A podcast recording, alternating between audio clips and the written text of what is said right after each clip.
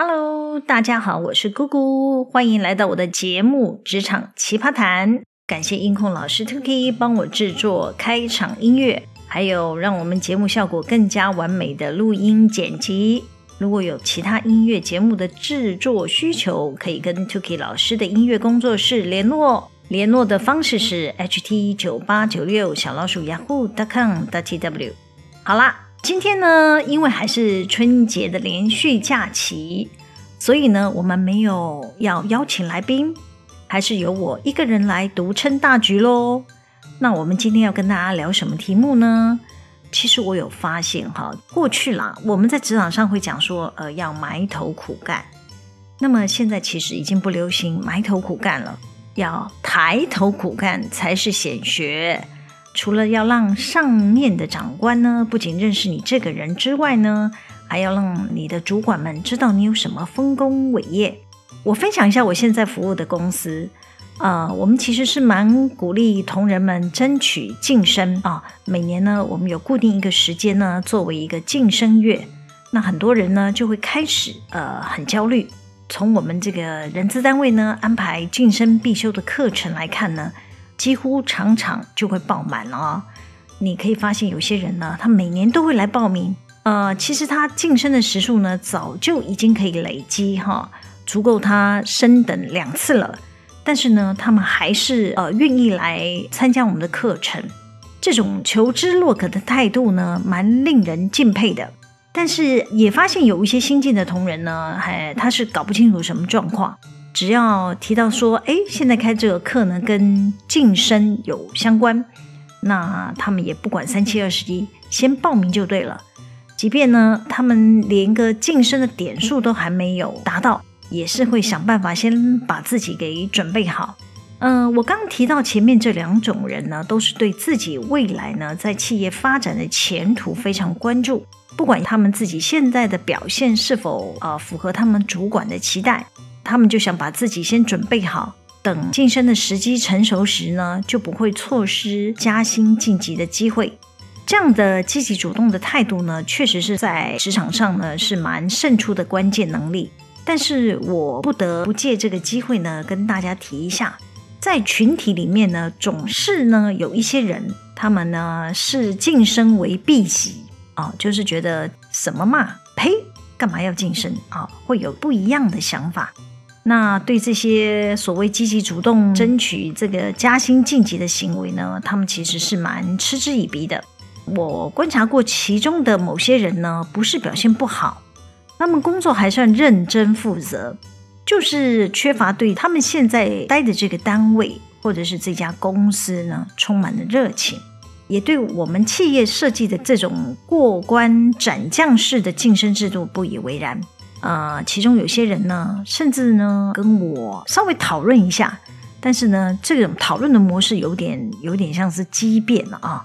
啊、他们比较倡导的就是年资制啊，也就是说，认为一个人呢在工作岗位上奉献的时间越久越长呢，呃，相对应该要越有价值。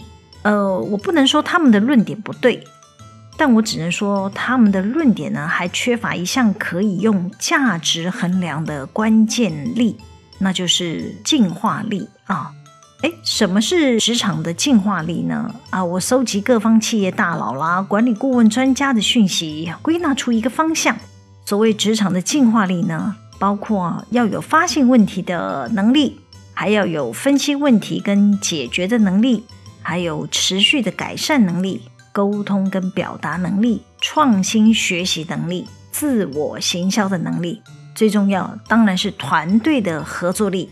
这些呢，都可以帮助自己进化升级的能力。那么，倡导这个年资制的人呢，可能听到这里会觉得不全对啊？为什么？因为他们会质疑说：难道没有这些能力，他们这些在这个职场或是对这家公司贡献的时间越久越长的人，难道就没有功劳吗？我不能说你在职场贡贡献的时间越久是没有功劳的。那么我先举个例子，大家听听看，或许有些人就会豁然开朗，明白我说的道理。呃，台积电呢算是台湾的指标企业啊，他们的前董事长张忠谋也是大学生最崇拜的企业家之一。台积电的薪资福利呢，更是业界望尘莫及。呃，台积电凭什么可以吸纳台湾一流人才，纷纷投入他的怀抱？难道他一开始就是凭借着薪水是业界最高，福利是台湾最优吗？答案当然不是。会让台积电成为台湾企业标杆的是企业竞争力，可以远远把他的对手，包括三星、英特尔抛在后面。台积电的竞争力也不是一蹴可及，靠的就是员工的进化力。我们都耳闻过台积电是操场，台积电的员工就是凭借着这股耐超力，才能让台积电不断且快速的进化，进而超越比他先进入半导体市场的联电。再来是韩国的三星、美国的英特尔，都是他手下败将，俨然成为全球举足轻重的企业。台湾人甚至还给他护国神山的封号。为什么台积电员工耐操呢？台积电透过制度的管理，让人才能发挥它的价值。即使学有专长的 PhD 啊，也就是所谓博士，如果两年内端不出什么研究的成果，也是会请他离开。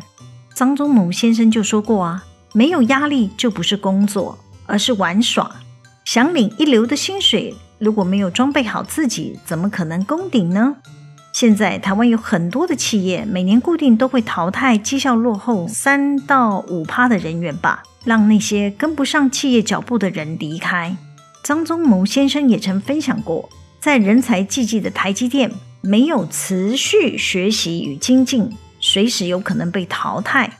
而且学习不是漫无目的的，是要有系统的、有计划的学习，且要符合台积电的核心价值，就是创新。这也是很重要的经营理念。可见得要成为全球顶尖的企业，需要不断的创新，才能弯道超车，拉开跟竞争对手的距离。看看台积电今日的成绩，任何一家企业，假如要成为该产业的领导厂，所属的员工都有准备好了吗？企业生存全仰赖人，且要有才干的人愿意贡献所长，能帮自身所负责的业务不断的进化，进化的速度越快，越能拉大与竞争对手的距离，确保企业生存能稳健茁壮。企业稳健茁壮后呢，可以透过内部创业，提供更多的晋升机会，给有才干的同仁一展长才的舞台。如果企业里面的人员没有这种体认，每天来公司只愿意做自己熟悉的工作，这么几年下来都是重复的内容，没有发现简化的程序，没有想到降低成本的方法。没有充分利用自己的专业提出改善提案，就等于没有进化。这样年复一年都是做同样的事，充其量说只是个手手，累积的只是个苦劳。纵使再有接单能力的业务高手，遇到没有进化的技术团队，很快的他的订单会开始流失，因为其他的竞争对手早已虎视眈眈，想趁隙吞食。他们打着可以提供给客户品质更优良、价格更低廉的产品来取代。试问这家企业还能生存下去吗？当企业生存不下去时，你会认为那些不肯进化的员工对企业有功劳吗？企业总是要塑造愿景，激励所有的员工不断进化，目的就是要帮企业持续茁壮。当团队有此共识的时候呢，企业就会进入高成长时期。此时会试出更多的晋升机会，提供给有能力的同仁。要如何判断这些有能力的人？当然就是透过晋升的机制来帮助企业找寻下一个世代的舵手。很多公司都会为晋升设计一些面谈，或透过人评会议。不管怎么样，目的就是要让核心经营层的主管认识这些人。如果我们不趁这个机会展现企图心，让上层的长官们知道自己有什么能耐，你觉得你有机会找到自己的舞台吗？所以埋头苦干是行不通的，因为默默做事只能算是守份。有没有新创的想法，是企业继续茁壮的关键力。尤其要跟主管、跟同才一起讨论激荡，那将是赢过竞争对手的最佳关键。如果你含蓄低调，不愿意分享，没有人知道你对组织团队做了什么贡献。既然贡献不明确，考绩也不会好到哪里。考绩不好，也会影响你的加薪晋升。过个几年，你的薪资还是在原地踏步，是要怪公司的制度埋没你，还是怪主管有眼不识泰山？怪来怪去，有没有想到？是不是自己的进化力还不给力呢？除了自身的技术升级之外，你懂得行销自己吗？你会将你的专业有系统性的表达出来吗？你有把你的经验、智慧分享给一起共事的伙伴吗？你让你的主管知道你积极参与团队的任务吗？上面的问题你都有做到的话，你不可能心之只等，还是留在原地踏步。你一定会是你主管要倚重的左右手。你的主管若没有晋升你，就代表这家公司已经不值得你留恋了。我观察大多数的主管，其实任务都很繁重，大家一致的希望就是赶紧培养独当一面的接班人，能帮自己分担重要的任务。所以，你如果看到你的老板每天忙到不可开交，你应该要高兴，代表有机会降临了。代表他还没有找到接班人，这个时候你可以主动争取多做事的机会，抬头苦干，让他注意到你。当你的主管开始关注你之后呢，你也要将自我的能力展现出来，不要拒绝晋升，或是害怕面对挑战。没有自信的人才会怕别人挑战。你如果在你的专业里面下过功夫，你一定可以侃侃而谈。说出个所以然来，除非呀、那些任务不是你做的，你没有把握说出正确的答案。当你的内心知道是如此的情况，就表示你还没有准备好，再回去练练功。只要你对这个工作的热情还在，机会还是会回来的。企业最怕的是一种人，想晋升却又怕被长官检视自己的能力。总是找尽理由方法躲避。当你逃避检视的时候呢，长官会给你什么样的评价呢？